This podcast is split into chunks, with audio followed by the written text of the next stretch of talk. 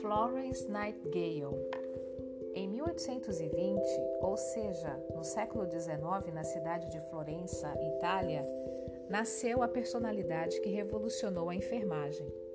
Florence Nightingale era seu nome, e mesmo pertencendo à aristocracia, era uma pessoa muito sensível em relação aos sofrimentos dos menos favorecidos.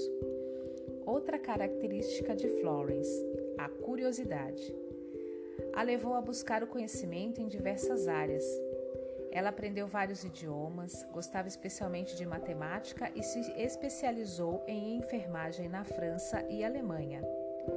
Florence também é lembrada como um grande exemplo de pessoa que uniu sua fé cristã aos conhecimentos científicos disponíveis em sua época, sempre buscando aprender mais para mitigar o sofrimento humano. Foi a partir de 1854 que a participação de Florence se tornou decisiva em vários aspectos, pois países como a Inglaterra, França e Reino da Crimeia, ilha próxima à Itália, se uniram à Turquia para lutarem contra a Rússia na chamada Guerra da Crimeia. Naquela época, Florence trabalhava como superintendente num hospital de caridade na Inglaterra, que, como todos os demais que recebiam os combatentes, estava em seu limite. Detalhe: Florence era uma aristocrata solteira que trabalhava fora de casa, ou seja, ocupava posições sociais impensáveis para uma mulher daqueles dias. Naquele contexto, a Inglaterra era considerada detentora do maior exército do mundo. Mesmo assim, perdia a guerra, mas não nos campos de batalha. Os soldados ingleses estavam morrendo por doenças causadas por criaturas invisíveis, desorganização, frio e fome nos postos de atendimento à saúde.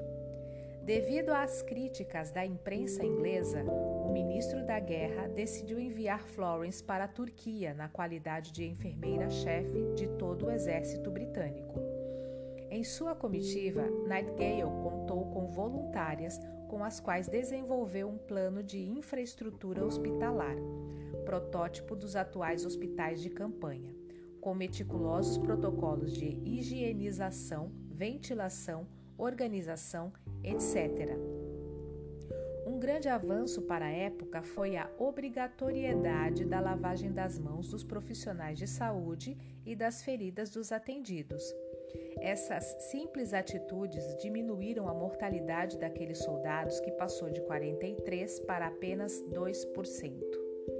A análise e a comunicação de dados também foram sua grande preocupação Florence foi uma das primeiras profissionais da saúde a utilizar a estatística e os gráficos em prol de uma melhor comunicação com generais do exército e parlamentares ingleses.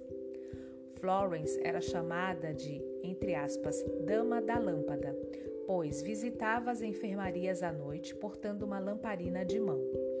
Terminada a guerra, ela voltou para Londres, onde, em 1860, fundou a Escola de Enfermagem do Hospital St. Thomas. Em 1864, inspirado no trabalho de Nightingale, o suíço Jean-Henri Dunant criou a Cruz Vermelha, voltada inicialmente para atender soldados feridos em guerras ao redor do mundo. Florence é considerada a fundadora da enfermagem moderna e uma das precursoras das discussões sobre a necessidade de um sistema público de saúde e assistência social na Inglaterra. Nightingale trabalhou até ficar cega em 1901.